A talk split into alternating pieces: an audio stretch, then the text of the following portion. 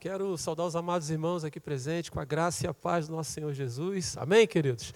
A você também que nos acompanha através da transmissão, é muito bom saber que você nos permite chegar até onde você está, talvez no seu trabalho ou na sua casa.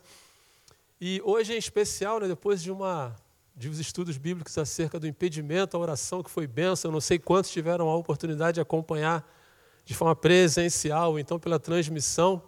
Hoje o pastor Tadeu abriu um espaço na agenda dele e me colocou para estar com vocês aqui. Mas é benção, irmãos. E hoje eu quero pensar com vocês sobre família. Maio é o mês da família. Mas, ao mesmo tempo em que maio é o mês da família, né, embora às vezes nós, como igreja, nós apresentamos é, eventos, criamos situações para que nós possamos estar juntos, não deixa de ser também, irmãos, um mês de grande desafio para nós enquanto igreja. Eu, é sobre isso que eu quero pensar com vocês no estudo de hoje, sobre o tema Famílias debaixo da graça. E para a leitura, para a nossa reflexão nesta noite, eu convido aos amados para que abram as suas Bíblias em Atos dos Apóstolos, capítulo 16, versículo 31. E aí você deixa a sua Bíblia aberta, por favor.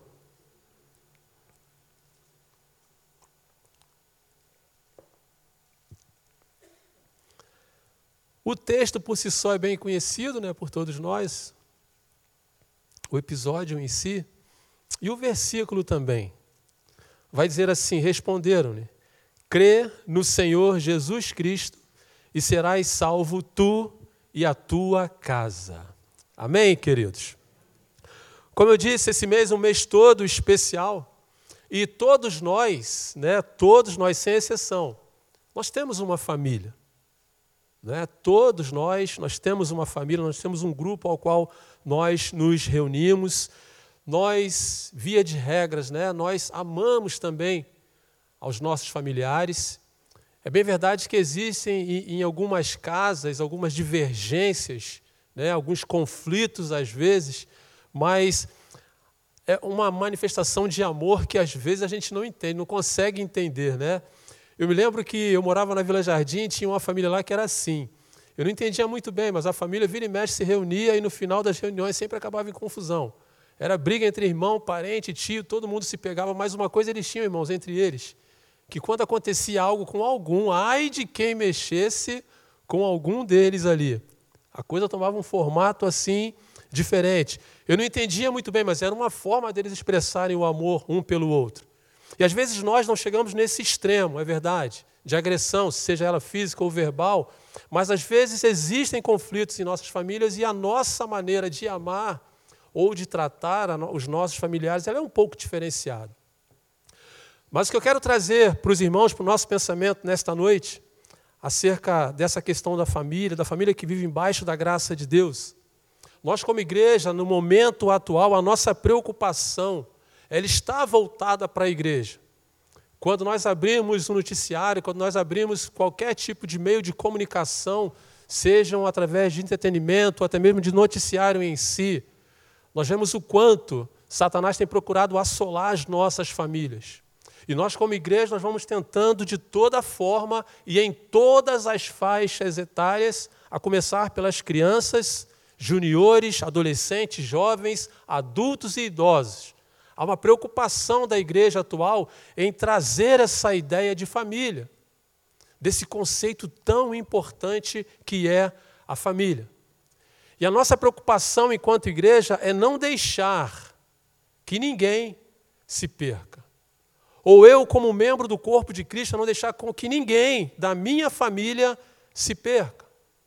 Não permitir a perdição da minha família.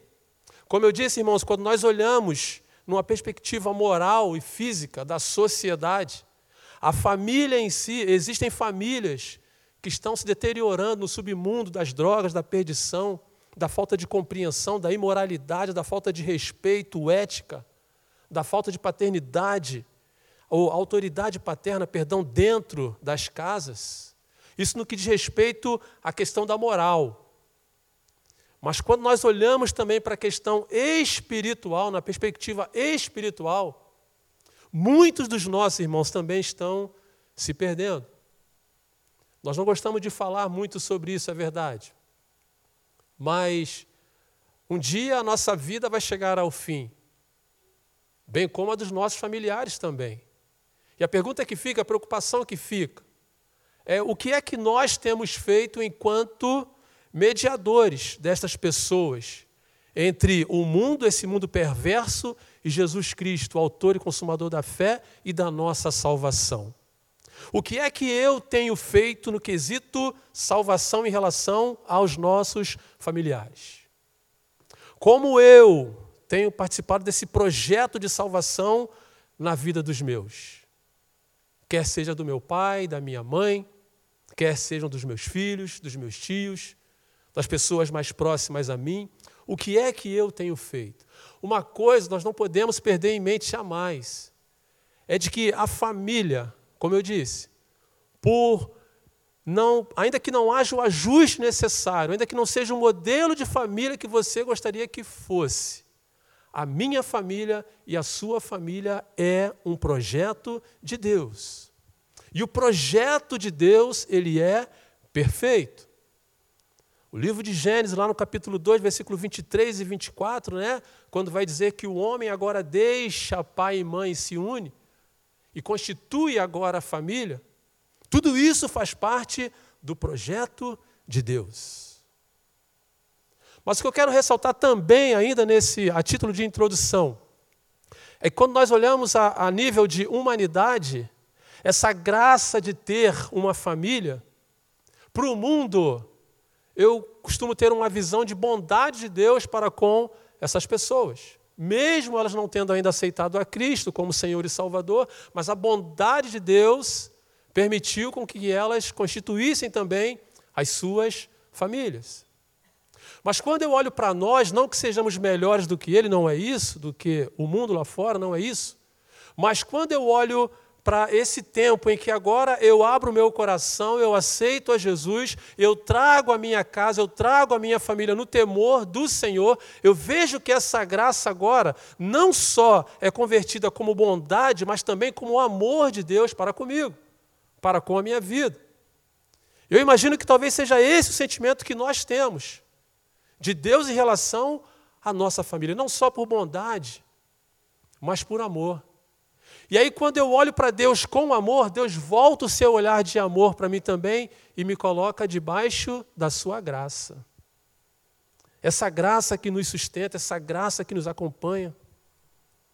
Esse amor que agora dirige a minha vida, esse amor de Deus que agora dirige a minha casa, esse amor de Deus que agora me constrange junto aos meus, esse amor de Deus que me envolve, tudo isso debaixo dessa graça, não só da bondade de Deus, mas agora também da graça de Deus sobre nós, sobre mim, sobre as nossas vidas. E eu quero tirar hoje duas lições, na semana que vem vamos continuar com esse tema ainda, e hoje eu quero tirar duas lições para nós pensarmos nesta ótica de salvação. Desse amor de Deus, de estarmos debaixo desta graça. É de que uma família debaixo da graça de Deus, a primeira lição, ela é um instrumento de salvação. O versículo que nós lemos, volte comigo, por favor. Responderam-lhe: crê no Senhor Jesus e serás salvo tu e a tua casa. E aqui a gente começa a pensar, irmãos, embora uma casa ela seja composta de pessoas, e às vezes a formação nem ela é, é no seu original, pai, mãe, filho e filha, às vezes a sua casa é você, é o avô, os netos moram com os avós, ou os netos moram com o tio. Não importa, a formação da sua família, não importa, ela é a sua família. Mas quando eu olho para essa questão da salvação e da vida com Deus, embora a casa, a família tenham muitas pessoas, esse texto começa a mostrar para mim a questão da individualidade, daquilo que é o quê? Daquilo que é pessoal. O texto, a palavra de Deus aqui, ela chega ao carcereiro primeiro. Chega na vida, se você voltar do versículo 27 até o versículo 34, o processo de salvação desta família, na verdade, começa a partir do carcereiro. É ele que tem esse encontro com Deus. É ele quem converte o seu coração.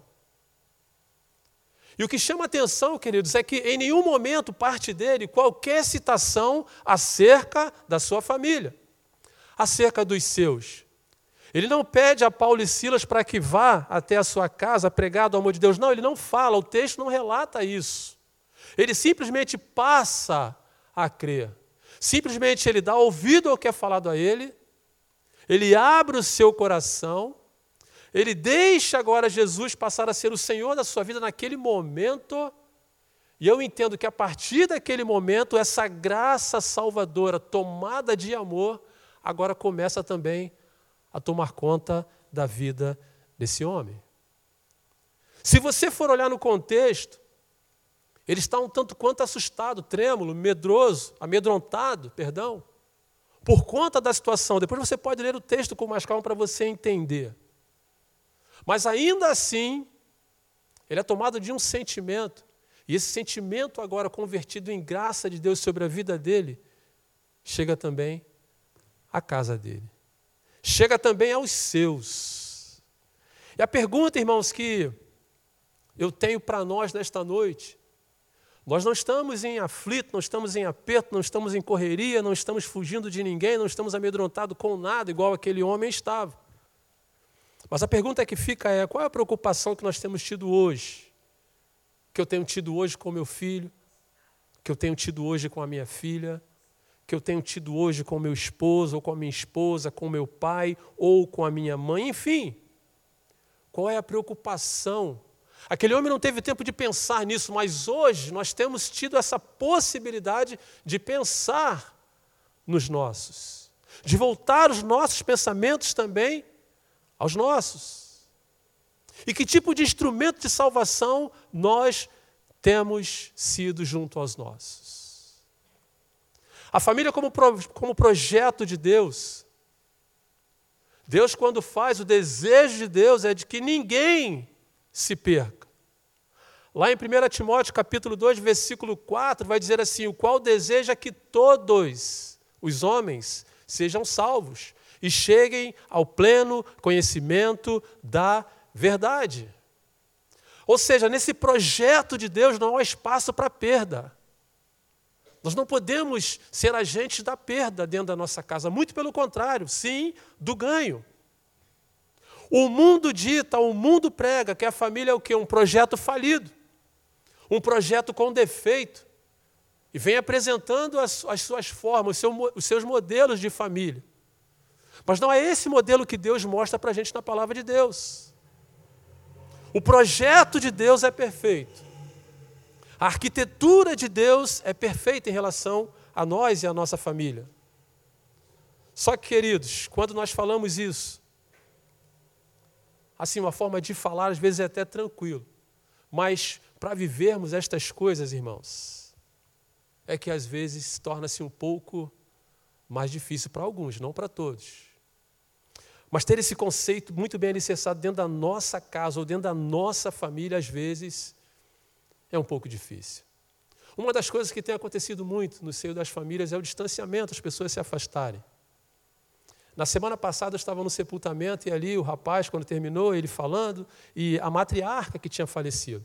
E aí ele falou assim, uma frase que a gente escuta muito em cemitério, oh, espero que com a partida de fulano não seja a, a dispersão da família. Né? Tomara que agora a família, é, espero que agora a família não venha se dispersar por causa disso. Mas essa às vezes é uma grande realidade na vida das pessoas. As pessoas começam a se afastar.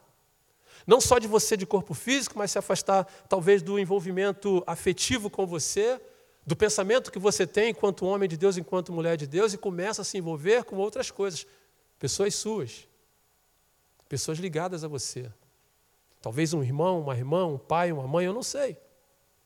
É um dos motivos que tem levado as pessoas a se afastar, ele tem se tornado um grande desafio. Um outro desafio também para esse tempo, irmãos, tirando essa questão do distanciamento. As famílias que têm priorizado outras coisas, têm colocado outras coisas como prioridade, e esquecendo da essência maior que é esse projeto de Deus. E às vezes colocando até a naufragar e talvez tenha, essa tenha sido a questão mais pontual nos dias atuais, que é justamente a avareza. A avareza, o sentimento que nós temos às vezes de avareza é de da pessoa que é pão dura, né, que é mão fechada. Não, mas o significado original não é esse. É esse também, mas não é só esse. O termo avareza diz que é o apego que é excessivo ao dinheiro. E aí, lá em Colossenses capítulo 3, versículo 1, o apóstolo Paulo traz para nós uma ideia. Portanto, se foste ressuscitados juntamente com Cristo, buscai as coisas que são da onde? Lá do alto. Buscai as coisas que são lá do alto. E nos dias de hoje, na família de hoje, eu não digo em todas as famílias, peço até perdão aos irmãos, talvez a minha fala a, a, a, dá a entender que seja em todas as famílias, não. Mas muitas famílias hoje estão presas e preocupadas a estas coisas deste mundo, dentre elas a avareza. Mas deixa eu falar uma coisa para você, meu irmão. A questão do você conquistar, do você ter, do você batalhar, não há pecado, não há erro nenhum nisso, até porque a própria palavra de Deus em Gênesis capítulo 3, versículo 19, nos exorta em relação a isso.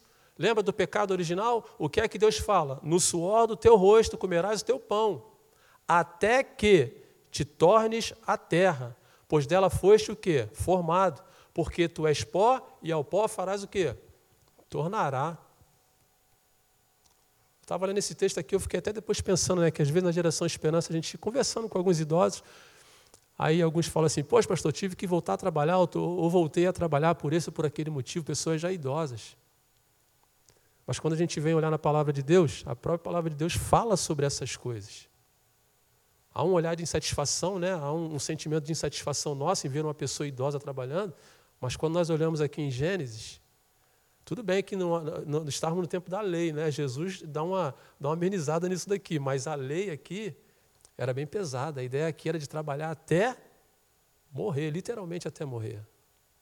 Mas estamos no tempo da graça, esse tempo aqui está repreendido em nome de Jesus. Quem puder se aposentar aí, que, que faça isso aí. Mas o que, que eu quero destacar aqui, irmãos? A busca demasiada por aquilo que é o que? Desse tempo. E o que é que tem tomado o sentimento das famílias hoje, irmãos? Quais são as buscas mais pontuais hoje? Uma boa casa, um bom carro, uma boa roupa, um bom tênis, uma boa profissão, uma boa formação. Está sempre associado ao ter, ao ter, ao ter e ao ter. Mas nesta mesma proporção, nós não vemos em algumas famílias aquela busca incessante pelo ser, pelo ser, pelo ser e pelo ser. Não vemos.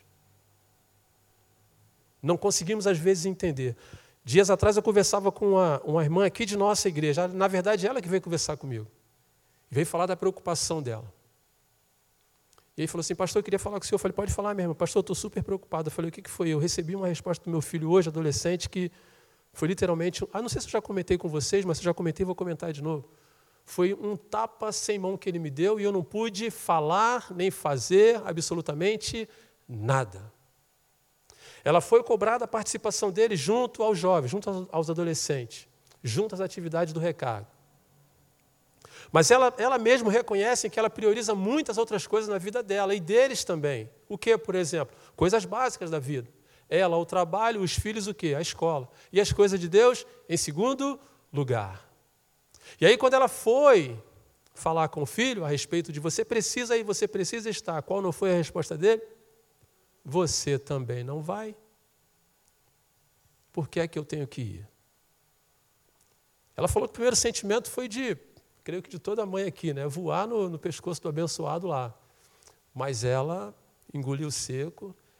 E aí ela falando para mim, palavras delas, dela para mim, pastor, eu entendi que a salvação da minha filha e dos meus filhos, ela não está associada à minha salvação. A salvação ela é individual. Eu tenho responsabilidade enquanto mãe, mas a salvação minha, eu, tranquilo, até fiz esse comentário na nossa no nosso fechamento da, dos 10 dias de jejum e oração, não esse comentário, mas a preocupação dela não é mais com ela. Ela já tem o governo humano, ela já toma as, as decisões dela. Os filhos não. Os filhos fazem praticamente aquilo que, que querem. Mas a busca dela, a necessidade dela e o que ela apresentava enquanto mãe para os filhos era justamente aquilo que estava associado a que tempo, irmãos? a esse tempo. Eu pergunto para vocês: há pecado nisso? Claro que não, irmãos. Mas a forma demasiada como se faz isso, aí sim. Aí sim. E o que é que falta, pastor? Autoridade espiritual dentro de casa. Do pai e da mãe. O que é que falta, pastor? Sacerdócio dentro de casa. De ambas as partes, tanto do pai, tanto da mãe. O que é que falta, pastor? Referência de homem de Deus e de mulher de Deus dentro de casa. Irmãos, as crianças de hoje estão mais espertas do que nós possamos imaginar, irmãos. Pegam tudo com facilidade. Tem resposta para tudo. A era da tecnologia está nos deixando o quê? Obsoletos. Eu já ia falar sim ou não, mas é ou não é, irmãos? Os nossos adolescentes se acham espertos praticamente em tudo e nós somos o quê? Passados. A tecnologia tem feito isso com eles, é verdade. E isso tem levado para eles uma certa sensação de compensação de que eu sou, de que eu faço, que eu sou poderoso. E se a nossa autoridade ministerial, sacerdotal, dentro da nossa casa, se nós não nos impusermos como homem, como mulher de Deus, como referência para essas pessoas, para essas crianças, irmãos, a coisa vai se perder.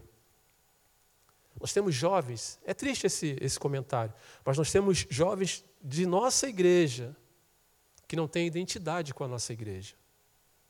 Não se identificam com a nossa igreja. Eles vêm à igreja e se sentem como peixe, literalmente, como um peixe fora d'água. A igreja parece ser um ambiente estranho, um local estranho.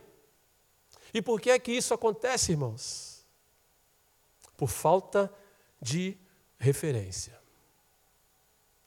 Mas de contrapartida, na segunda-feira, o pai é um funcionário exemplar. Faça chuva ou faça sol, ele está de pé às três, às quatro, às cinco da manhã, não importa, para ir para o seu trabalho. A criança, às seis horas, seis e meia, mais ou menos, está de pé para os compromissos o quê? Estudantis. O pai cobra, a mãe cobra. E para as questões da igreja, irmãos? E para as questões do reino de Deus? Essa tem sido a preocupação, irmãos, de nós como igreja para esse tempo. Porque essas, as, essas crianças estão crescendo assim. Outra pergunta que eu faço: o que é melhor para a sua família e para o seu filho? A boa formação? O bom emprego? O bom casamento? A boa casa? O bom carro? Claro, pastor.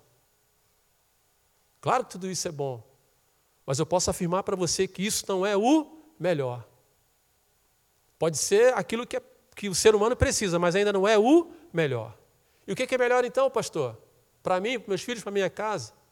O melhor de tudo isso, irmãos, é você e sua casa, eu e minha casa, estarmos no centro da vontade de Deus. Buscando em primeiro lugar as coisas que são lá de cima. E deixando que as coisas aqui de baixo, o próprio Senhor se encarregue de tomar conta por nós. Somos levados por esse engano, irmãos, de não pensarmos nas coisas que são de cima, deixando as coisas que são de cima e se preocupando apenas com as coisas que são de baixo. Aí o salmista puxa a nossa orelha, em Salmo 127, versículo 1, a parte A, que vai dizer o quê? Se o Senhor não fizer o quê? Não edificar a casa, o que, que acontece? Meu trabalho, acordar cedo, fazer isso, fazer aquilo, fazer aquilo outro. Se eu não tenho na minha casa o Senhor como centro, se eu não estou no centro da vontade de Deus, se eu não tenho o Senhor como centro da minha vida, da minha casa, dos meus filhos. A pergunta que o salmista faz aqui é essa: o Senhor não fizer isso, para quê? Trabalho. Ele vai dizer para mim que é em vão. Todo esse esforço vai ser em vão. Toda essa preocupação vai ser em vão. Toda a, toda a aplicação, seja ela física, mental ou emocional, vai ser em vão. De nada vai se aproveitar. Mas se queremos, irmãos, estar debaixo dessa graça de Deus, nós precisamos ser, sim, instrumento de salvação dentro da nossa casa. Nós precisamos influenciar aqueles que estão dentro da nossa casa. E aí eu ressalto mais uma vez: não estou falando somente de pai, mãe, não. Estou falando de você, avô, de você, avó, de você, tio, de você que é só você evangélico dentro da sua casa, você, filho, em relação aos seus pais. É a nós que Deus quer usar como instrumento de salvação. Uma vez que a nossa casa, uma vez que eu salvo e remido pelo sangue de Jesus, estou coberto por essa graça, estou debaixo desta graça. Eu preciso, ou nós precisamos, viver isso. Foi Deus quem nos escolheu para que pudéssemos ser instrumento de salvação. A Bíblia traz alguns personagens que foram instrumento de salvação também. Lucas capítulo 19, versículo 9, a parte A, vai falar de Zaqueu. O texto em si, essa parte A, vai dizer assim: ó, hoje houve salvação nesta casa. A partir de Zaqueu, a sua casa foi salva. A palavra de salvação chegou à casa de Zaqueu. Todos foram salvos, pastor? Eu quero crer que sim, pela transformação que Deus fez, o testemunho de, de Jesus na vida dele, eu quero crer que sim. Mas, pastor, eu venho pregando, eu venho anunciando, eu venho falando de Deus dentro da minha casa e nada acontece, meu irmão. Apenas prega, apenas viva e deixe que quem faz a obra é o Espírito Santo de Deus. Se você está debaixo da graça de Deus, apenas seja um instrumento de Deus. Como Zaqueu foi. Canal de bênção, irmãos. E é isso que nós estamos precisando ser para esse tempo. Um canal de bênção, a começar dentro da nossa casa, junto aos nossos. Lembrando sempre que, acima de tudo, a salvação dos nossos é o que mais vale para esse tempo, é o que mais nós estamos precisando, irmãos, para esse tempo. Você é essa família debaixo da graça, eu sou essa família debaixo da graça. Eu não posso estar indiferente aos meus, que estão partindo sem Cristo e sem salvação. Amém, queridos? Segunda ideia que eu quero pensar com vocês aqui, volte comigo lá. Uma família debaixo da graça também é um canal de bênção. Primeiro, um canal de salvação, agora sim, um canal de bênção. Atos, volte comigo, capítulo 16, versículo 32 a 34.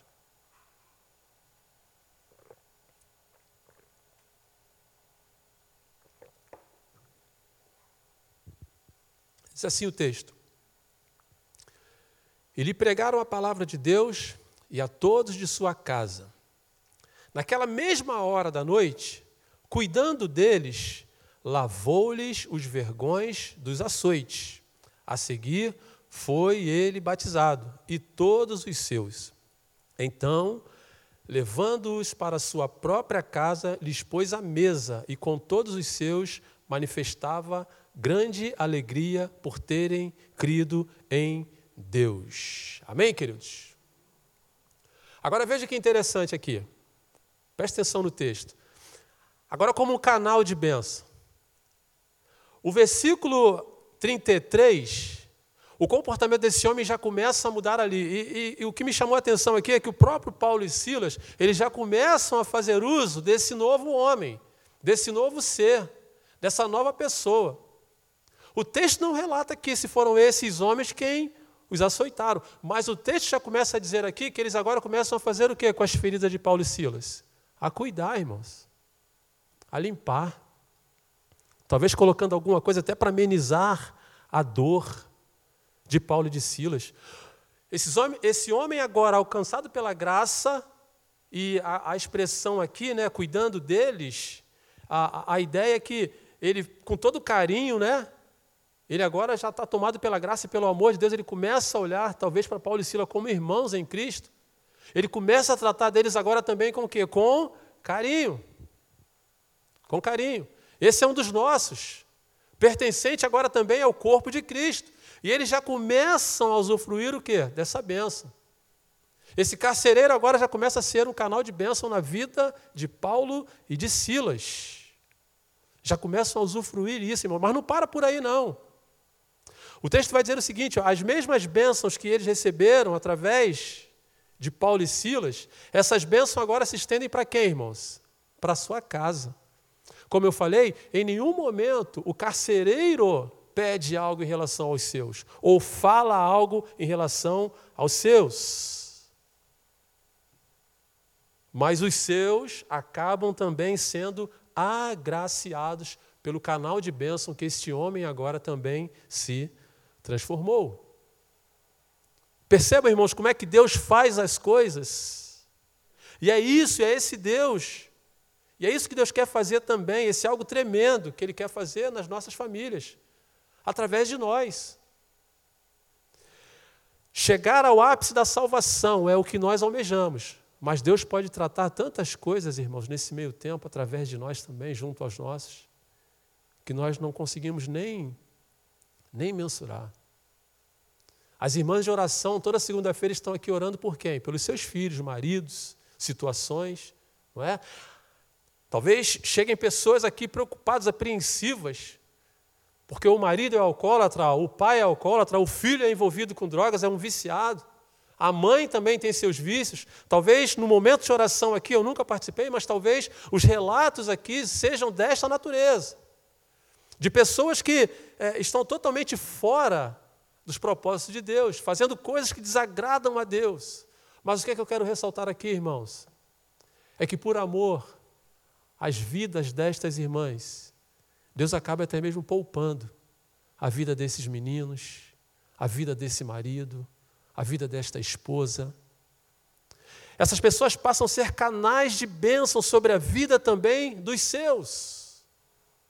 E por que é que eu lhes afirmo isso, irmãos? Venham comigo, não nesse texto, mas vamos agora lá em 1 Reis, capítulo 11.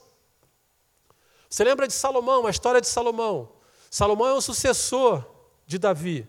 Davi era quem? Um homem segundo o coração de Deus. Um homem que tinha os seus pecados, que teve os seus erros também, mas que Deus tinha apreço pela sua vida. Um homem a quem Deus amava. Davi morre, Salomão assume, Começa muito bem, é verdade, mas em dado momento do reinado de Salomão, o que, é que acontece? Ele dá espaço ao seu coração a quê? A idolatria. A idolatria. O Senhor então é tomado de uma ira, de um furor muito grande contra Salomão por conta dessas coisas. Capítulo 11, versículo 9, a parte A, vai dizer assim: Pelo que o Senhor se indignou contra Salomão, pois desviara do seu desviar o seu coração do Senhor.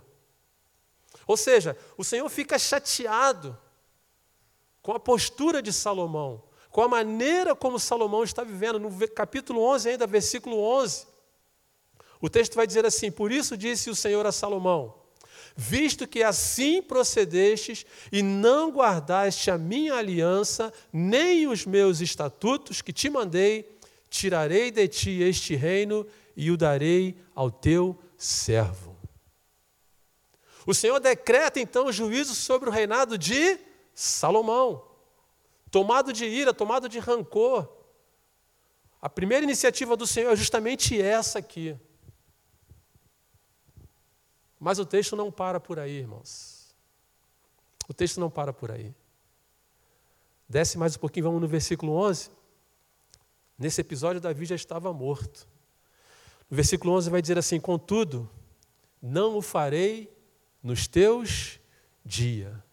E por que não farei, Salomão, isso nos teus dias? Por amor a Davi. Não farei isso no seu tempo por amor a Davi. Davi não está mais presente, mas o amor que Deus tinha por Davi e a devoção que Davi tinha para com Deus fez com que a pessoa de Davi fosse um canal de bênção também sobre a vida de Salomão. O que o Senhor quer dizer? Eu vou te poupar, Salomão, não por você. Não por você, mas pelo teu filho Davi. Aquele filho que está perdido na droga, aquele filho que está no submundo, da prostituição, aquele pai que está também emaranhado em coisas que desagradam a Deus. Eu vejo o Senhor falando para nós nesta noite: olha, eu estou com ele lá, eu estou dando livramento a ele lá, não porque ele mereça, porque talvez ele não mereça, mas por você que faz a minha vontade, por você que me tem como Senhor e Salvador, por você que me acompanha, por você que está comigo. por você que abriu o seu coração, por causa de você, eu vou poupá-lo ou poupá-la. Se formos colocar na balança a questão do merecimento, nenhum de nós merece a verdade. Mas tem situações, às vezes, que são tão gritantes que nós olhamos assim e, e usamos até a expressão, né? Só mesmo, essa pessoa só está viva pela graça de Deus. Essa pessoa só está de pé pela graça de Deus. E quando vamos trocar em miúdo, irmãos, essa graça de Deus sobre a vida daquela pessoa, literalmente está associada a alguém. Alguém que está sendo canal de bênção sobre a vida dessas pessoas. Uma mãe, um pai, um irmão, uma irmã, não importa, alguém está sendo canal de bênção. E por amor a estas pessoas, o Senhor ainda está fazendo o quê? Ainda está poupando, ainda está guardando, ainda está mandando os seus anjos para guardar aquelas vidas ainda está mandando seus anjos a desviar os caminhos, a tirar os perigos. Isso é Deus, irmãos. Isso é Deus que faz por nós, isso é Deus em nossas vidas. Isso faz sentido para você, eu pergunto? Você consegue entender isso? A nossa a nossa importância enquanto homem de Deus eu preciso ser um agente promissor também da pregação para a salvação. Mas você consegue entender que você também é um canal de bênção sobre a vida dos seus, da sua família? Você consegue assimilar bem isso daqui? É isso que Deus faz, irmãos, para os corações que estão abertos, em sintonia com Ele, fazendo a vontade dEle, atendendo os desígnios do seu coração vivendo uma forma como agrada a Deus, demonstrando e vivendo esse amor de Deus. E aí Deus então reverte esse amor de volta, e esse amor faz com que nós possamos também ser canais de bênçãos na vida de outras pessoas. E não para por aí, irmãos. As bênçãos continuam. Atos capítulo 16, 34 vai dizer assim: Então, levando-os para a sua própria casa, lhes pôs a mesa e com todos os seus manifestava grande alegria por terem crido em Deus. Esse homem chega em casa tomado de felicidade, irmãos. Eu fico imaginando como não fora o trajeto deste homem, do cárcere até sua casa, por onde ele passava, as bênçãos que ele não vinha exalando pelas pessoas que o viam. E eu pensando, passando aqui o texto, me veio à mente aquele cântico que nós cantamos aqui toda sorte de bênção, né? Por onde eu for, a tua bênção me seguirá. Onde eu colocar as minhas mãos, prosperará. A minha entrada e a minha saída bendita será, pois sobre mim há uma promessa: prosperarei. E é gostosa aquela parte que diz, né? Por todo lado sou abençoado em tudo que eu faço. Isso é Deus, irmãos, em nós. Isso é Deus em nossas vidas, irmãos. Isso é o que Deus faz, isso é o que Deus quer fazer em nós como canais de bênção. Tem mais dois personagens aqui rapidamente que foram canais de bênção na vida dos seus que eu quero trazer para vocês. O primeiro deles foi Noé, Gênesis capítulo 7, versículo 1, que vai dizer: Disse o Senhor a Noé: Entra na arca, tu e a tua casa, porque reconheço que tens sido justo diante de mim no meio desta geração. E a pergunta que fica: quem era justo, Noé ou sua família? Noé. Mas Noé, agora debaixo da graça de Deus, o Senhor acha graça também aos seus olhos, e quem é atingido pela graça? A sua família. O que é que Deus fala para Noé? Coloca os bichos, pega a sua família e entra na arca. Depois que a família entra, o que é que Deus faz? O próprio Deus fecha a arca. Canal de bênção, irmãos. Por favor, entendam, não estou desmerecendo a família de Noé, não é isso, não é isso. Mas o texto é claro quando fala acerca dessa justiça deste homem. E através dele, a sua família também é alcançada por essa graça salvadora. Segundo personagem, rapidamente, Ló, Gênesis capítulo 19, Sodoma e Gomorra.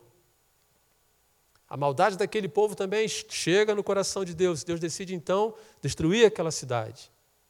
Mais especificamente no versículo 16, O Senhor manda, o, o, o Ló, né, é interessante, depois você pode ler, que Ló ele chega aos seus, aos seus cunhados, vai falar com eles também, ó, vamos embora, vai pegar fogo, vai acontecer isso, vai acontecer aquilo. Eles começam a rir de Ló, começam a caçoar de Ló. Não, não dão muito crédito, né? E o Ló vai ficando ali tentando pegar o povo. Versículo 16 é mais contundente, vai dizer assim, ó, como porém se demorasse, ou seja, Jó estava demorando a sair e a sentença de Deus já ia começar.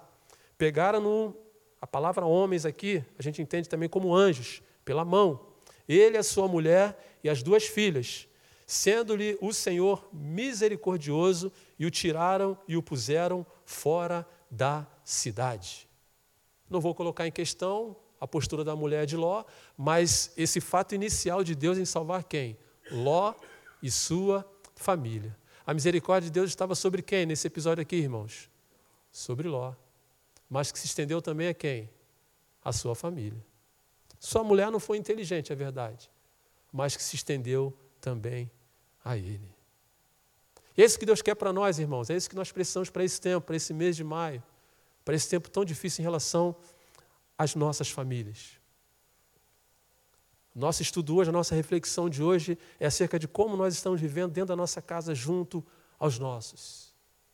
E as perguntas que ficam, a primeira, temos sido instrumento de salvação no meio dos nossos? Temos nos deixado ser usado por Deus? Tanto na pregação quanto na vida com Deus, no testemunho, temos levado os nossos filhos a obedecerem ao Senhor? a terem vida com Deus, a se relacionar com Deus, a ter esse tempo com Deus de igreja, de membresia, de comunhão para com os irmãos, de escola bíblica dominical. Temos tido essa primícia em trazer a nossa família, irmãos. Ou você quer que o seu filho se perca, ou você quer que sua filha se perca, seu marido se perca, ou sua esposa se perca, ou alguém da sua família se perca. Precisamos entender também que as bênçãos de Deus sobre nós nós vamos ser também canal de bênção. Já temos sido, graças a Deus, canal de bênção sobre a vida dos nossos. Mas podemos ser ainda mais, irmãos. Se colocarmos as nossas vidas no centro da vontade de Deus e nos deixarmos ser usados por Ele. Amém, queridos? Que Deus nos abençoe nesta noite, que o Senhor complete nossos corações e nos abençoe. Na semana que vem vamos falar mais um pouquinho sobre esse tema, esse mesmo tema. E eu conto com você aqui presente e você, através da transmissão, para estar conosco também, para falarmos um pouquinho mais sobre esse tema, família debaixo da graça. E se a sua família ainda não está debaixo desta graça, eu quero dizer para você que hoje também é uma noite aceitável de você abrir o seu coração e deixar esse Deus que nós servimos também ser o Senhor da sua vida e o Senhor da sua casa. Você também que nos assiste na transmissão, se a sua família ainda não está debaixo desta graça, desse amor de Deus, hoje também é um dia de salvação para você e para sua fa família também. Que para tanto o Senhor nos abençoe. Amém, queridos?